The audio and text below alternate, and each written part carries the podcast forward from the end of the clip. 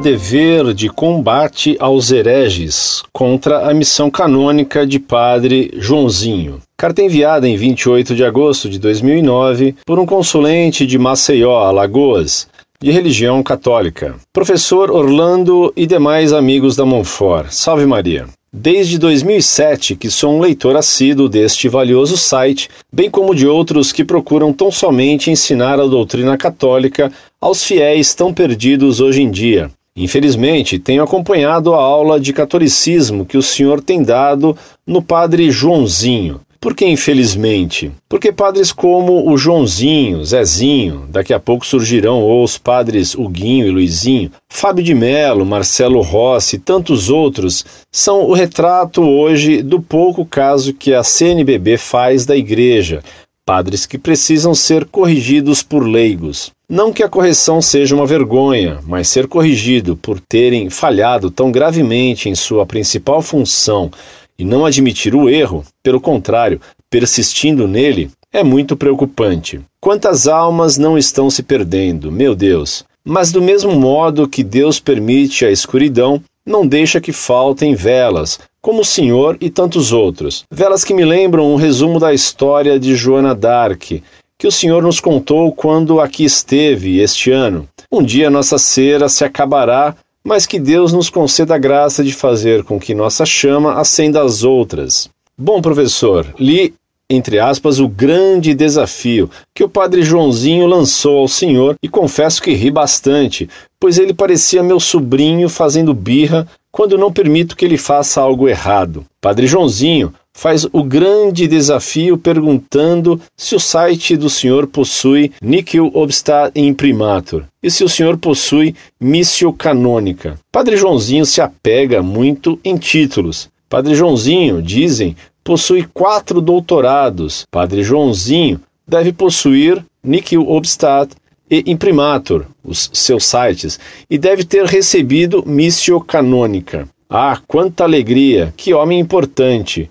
Como é importante para a Igreja que seus sacerdotes possuam tantos títulos.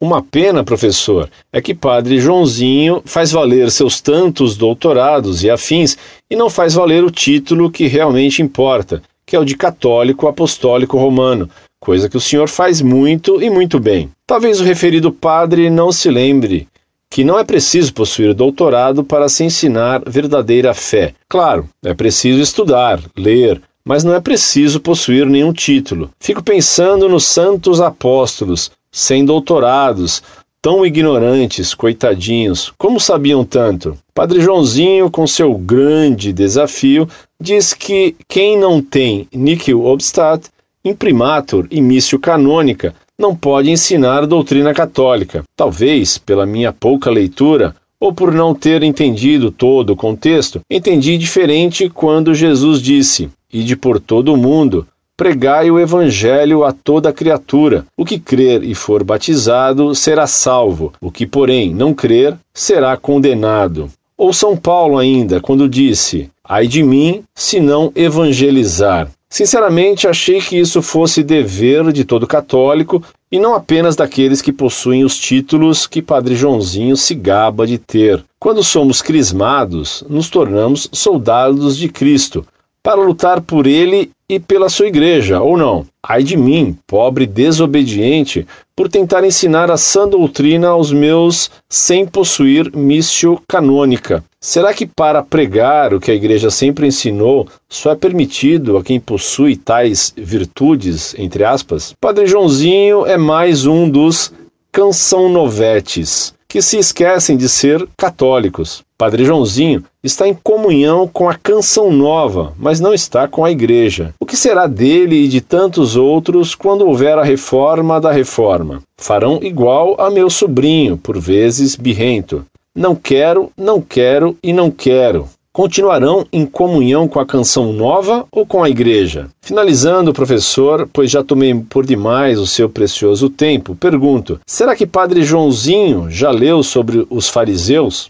Eles deviam, se não possuíam títulos, mas possuíam uma posição privilegiada perante a sociedade da época. De que adiantam tantos títulos se não se pode valer de ser católico? Padre Joãozinho me faz lembrar Saul, que lia, mas não compreendia. Que Deus o continue abençoando, professor.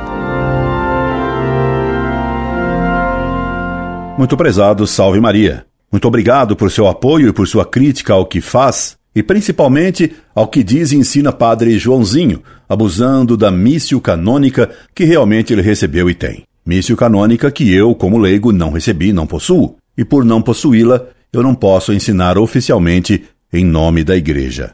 Mas, como leigo batizado na Igreja Católica Apostólica Romana, dela faço parte e tenho o dever de ensinar a verdade que a Igreja sempre ensinou e da qual devo dar testemunho, inclusive com a vida, caso seja necessário. Os leigos sempre precisaram testemunhar a verdade católica até com o derramamento do seu sangue, quanto mais com o derramamento da palavra. E mais vale ensinar a verdade, mesmo que sem mício canônica, do que trair a verdade e ensinar heresias com mício canônica. Como você bem lembra, os pais são obrigados a ensinar a verdade católica a seus filhos, e os tios e padrinhos também são obrigados a ensinar a verdade católica a seus sobrinhos e afilhados. Assim também, os professores têm o dever de Estado de ensinar a verdade católica a seus alunos e a dar aulas de religião. Isso sempre foi ensinado pela Igreja. Você bem lembra ainda que o sacramento do Crisma nos faz soldados da Igreja, soldados de Cristo, com o dever de defender a fé, com o seu saber e com os argumentos que possuem. Sempre na história da Igreja, os leigos ensinaram a quem podiam, ainda que não tendo a missio canônica oficial própria do clero. O menino Giovanni Bosco, portanto ainda um leigo, ensinava catecismo e procurava afastar das portas das igrejas os que perturbavam de qualquer modo a missa. E ele não havia recebido missio canônica para fazer isso. Entretanto, ele se tornou São João Bosco. Na história, Há Joões e Joões, há Joãozinhos e Joãozinhos. E quantos leigos defenderam a fé? Quantos papas convocaram os leigos a difundir a fé e a defendê-la contra os hereges? Mesmo contra padres e contra bispos hereges. Padre Joãozinho quer reduzir os leigos a cães mudos. A mim, ele quer me fazer ou omisso ou cúmplice do silêncio dos que têm a missio canônica de ensinar a verdade e se calam quer me fazer cúmplice por omissão dos que abusam dessa missão canônica, ensinando mentiras e heresias sobre a presença real de Cristo na Eucaristia ou negando que só na Igreja Católica se alcança a salvação. Ou cúmplice daquele, o próprio doutor Padre Joãozinho, que afirma que aceita o dogma de que fora da Igreja não há salvação, que subscreve esse dogma em gênero, número e grau, e frases depois nega serpentinamente esse mesmo dogma nos meandros maliciosos e torcicolosos do seu contexto. Padre Joãozinho defende o Vaticano II.